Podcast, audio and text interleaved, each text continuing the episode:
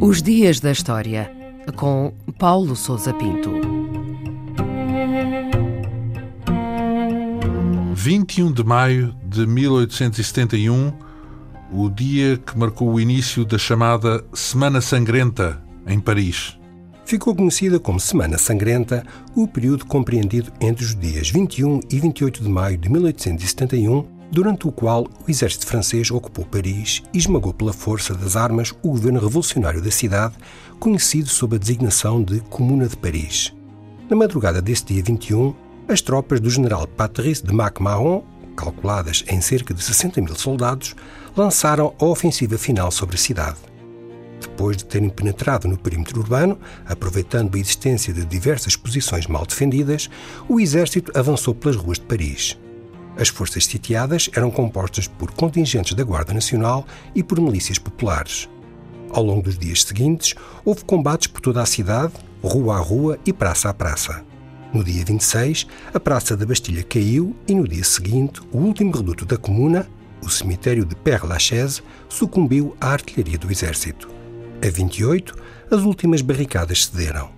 Calcula-se que tenham morrido nos combates entre 6 a 10 mil pessoas, embora alguns estudos apontem para números mais elevados. E como é que se explicam uh, estes eventos, esta sequência da Semana Sangrenta? A Semana Sangrenta e o estado de guerra civil que opôs as forças governamentais ao poder revolucionário da Comuna de Paris foi o culminar de um período de agitação social e política que se seguiu à derrota e prisão de Napoleão III pelo exército prussiano em 1870. Seguiu-se a proclamação da Terceira República e o cerco de Paris pelas tropas germânicas. Após a assinatura de um armistício e a retirada das tropas estrangeiras, a situação política da França era caótica.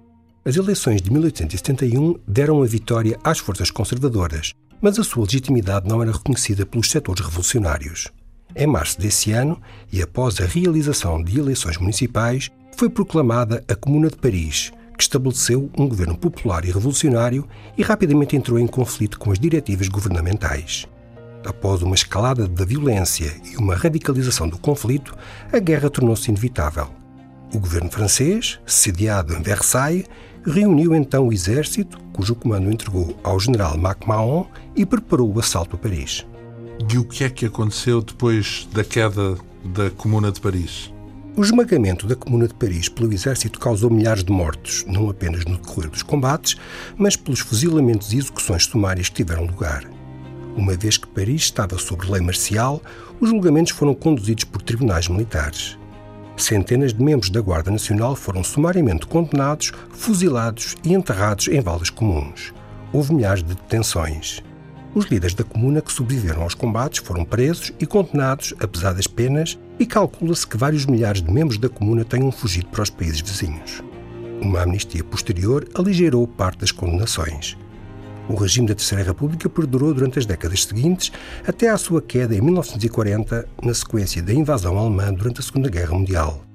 Quanto à Comuna de Paris, perdurou como um dos episódios mais controversos da história da França, entre críticas e elogios, tendo o seu exemplo exercido uma enorme influência junto dos autores socialistas e revolucionários.